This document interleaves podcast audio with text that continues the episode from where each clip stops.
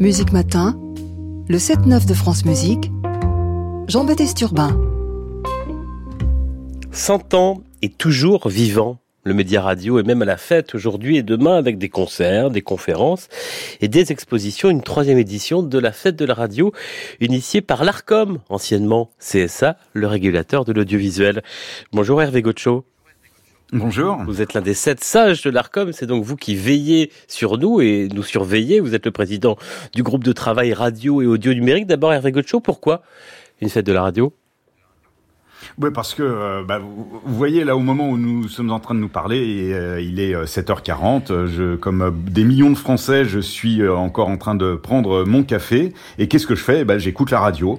On est près de 40 millions chaque jour à le faire. La, radio fait vraiment partie de, notre vie.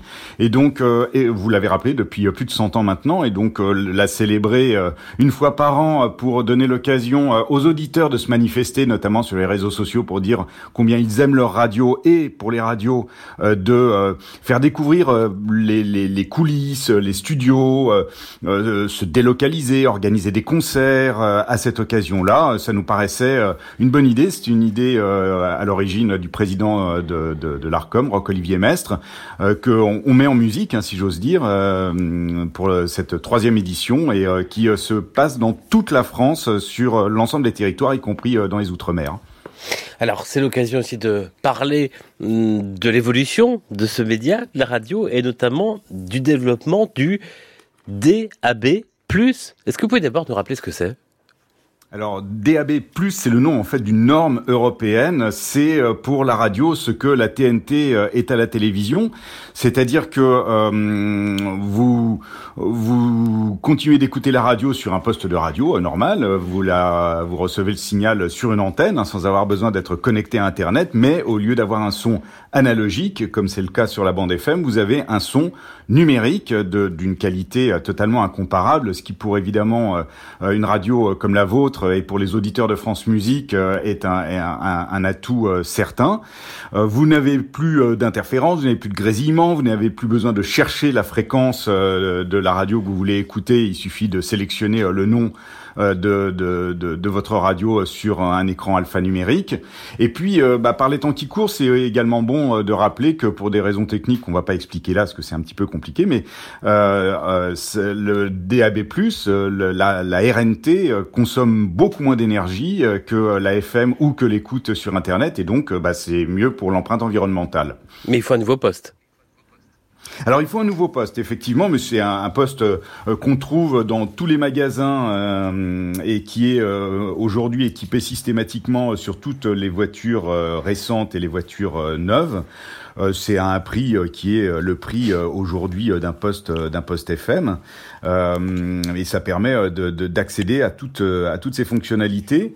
Aujourd'hui, la nouveauté c'est que le déploiement bat son plein et qu'il y a un Français sur deux qui est dans une zone où il est en, en, en possibilité d'écouter le, le, le, DAP+.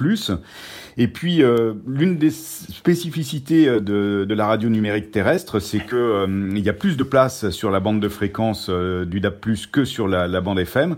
Donc ça a donné l'occasion à des nouvelles radios euh, d'émerger. C'est comme ça, par exemple, que à Paris, à Lyon, à Marseille, à Nice, à Dijon, vous avez beaucoup plus d'offres de radio sur le DAB+, que sur la, la, bande FM. À Paris, par exemple, vous pouvez écouter 48 radios différentes sur la bande FM. Vous pouvez en écouter 105 sur le, sur le DAB+. En quoi pour vous, euh, autre chose, c'est l'avenir? Parce qu'il y a des pays comme euh, la Norvège qui ont totalement basculé, il n'y a plus de FM analogique, mais au contraire, il y a des pays comme le Canada qui ont abandonné le DAB. Pourquoi? Oui, alors euh, la, la, situation outre-Atlantique est pas du tout la même que euh, qu'en Europe.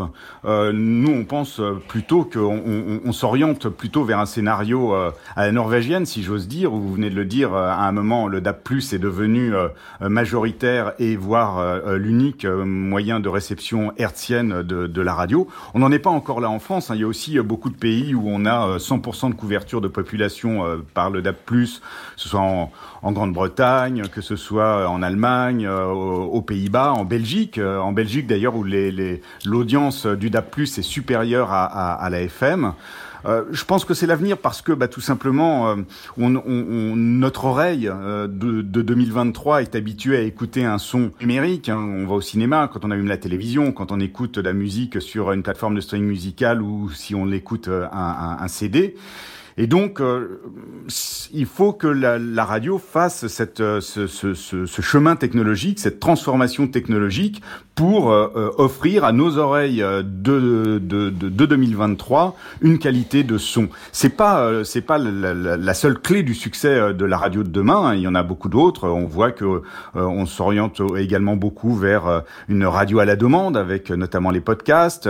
Il y a aussi l'écoute sur Internet qui n'est pas à, à, à négliger, ce qu'elle permet d'écouter écouter la radio également euh, sur une tablette ou sur un smartphone, et notamment quand on est euh, euh, bah, dans la rue avec un casque, et, c'est très bien.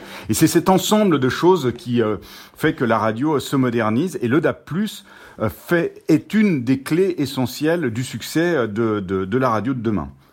Justement, la radio de demain, s'entend toujours vivant, on disait, ce média pour combien de temps? C'est quoi votre réflexion sur l'avenir de la radio, vous qui êtes journaliste et qui avez fait toute votre carrière à la télévision sur France Télé? oui, mais je suis un très gros consommateur de télévision et, de radio, et j'ai d'ailleurs commencé euh, ma carrière à la radio il y a, il y a fort longtemps comme, euh, comme euh, animateur, avant même d'avoir fait une école de journalisme. Non, mais je pense que la radio, vous l'avez rappelé au début de, de, de, de, cette interview, a plus de 100 ans. Elle a toujours su s'adapter, elle a toujours su faire les bons technologiques qui étaient nécessaires à, à, à son développement, et elle est loin, elle est loin d'avoir fini. Je pense qu'elle fait tellement partie de manière intime de notre vie qu'on on, ne peut pas imaginer euh, que euh, les gens euh, lui tournent le dos, même s'il y a, c'est vrai, d'autres usages et c'est très bien, mais la, la, radio conserve une place très importante. Il faut quand même se rappeler que tous les ans, le journal La Croix publie un baromètre de la confiance dans les médias et que la radio arrive toujours en tête. 40 millions d'auditeurs qui écoutent la radio plus de 2h40 par jour, c'est énorme. C'est un média extrêmement puissant. Il a encore de très très beaux jours devant devant lui. Et, et, juste pour se rappeler que euh, aujourd'hui, on peut consommer du son, euh, de l'audio d'une manière générale, avec les podcasts, avec la musique, euh, et la radio arrive toujours très largement en tête des usages, avec 56% de l'ensemble de la consommation audio, c'est de la radio, et c'est principalement toujours sur un poste de radio. Hervé Gotcho membre de l'ARCOM, euh, dans votre transistor ou sur votre smartphone ce matin, président du groupe de travail radio et audio numérique. Bonne fête de la radio. Et vive la radio, bonne journée. Merci, vous aussi, au revoir.